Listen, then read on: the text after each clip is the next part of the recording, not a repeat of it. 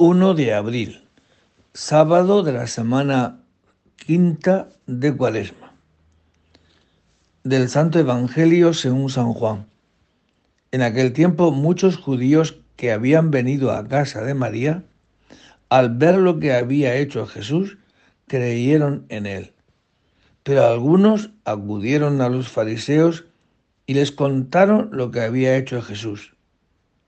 Los sumos sacerdotes y los fariseos convocaron al Sanedrín y dijeron, ¿qué hacemos?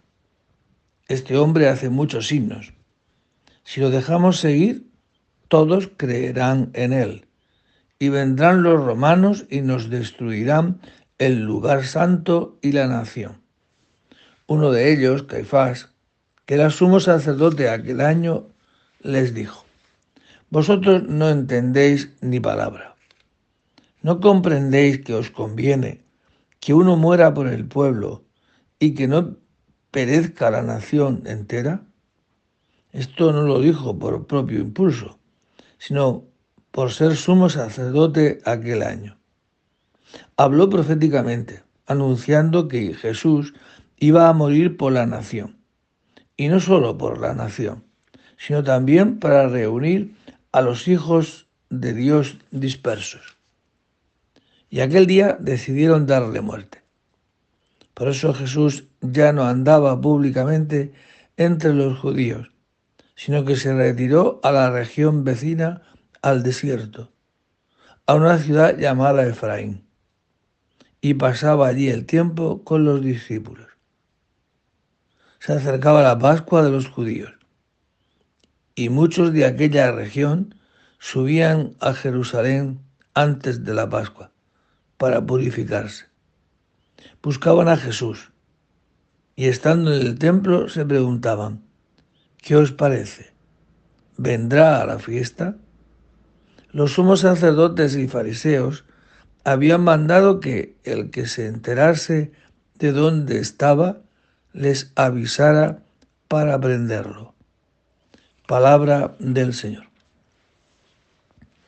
Bien, pues se acerca el momento de la Pascua donde Cristo va a hacer presente otro sentido de la Pascua. Si la Pascua judía es celebrar que Dios ha sacado a su pueblo de Egipto, de la esclavitud, Cristo va a venir en esta Pascua a liberar al hombre del pecado y de la muerte. Por eso dice el sumo sacerdote, sin saber lo que estaba diciendo, que conviene que muera uno por el pueblo y que no perezca toda la nación. Es conveniente que muera uno y que nos libere a todos del pecado. Es verdad que este sumo sacerdote Caifás ni no puede entender él, ni siquiera lo que ha dicho.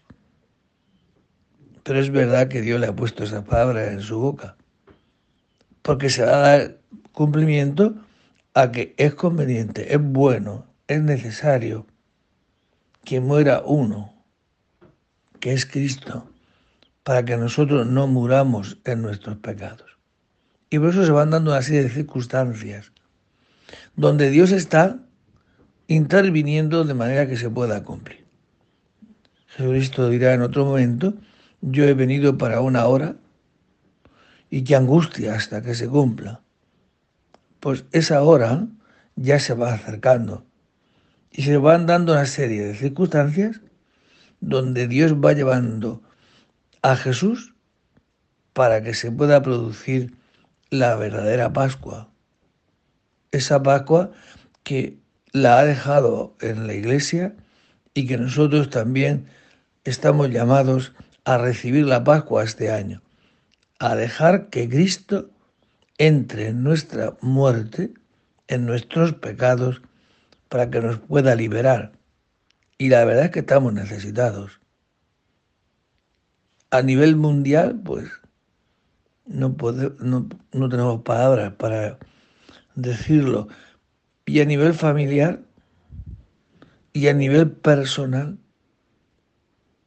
yo creo que nuestra alma está sedienta como tierra reseca, agostada y sin agua, esperando la liberación de nuestros pecados.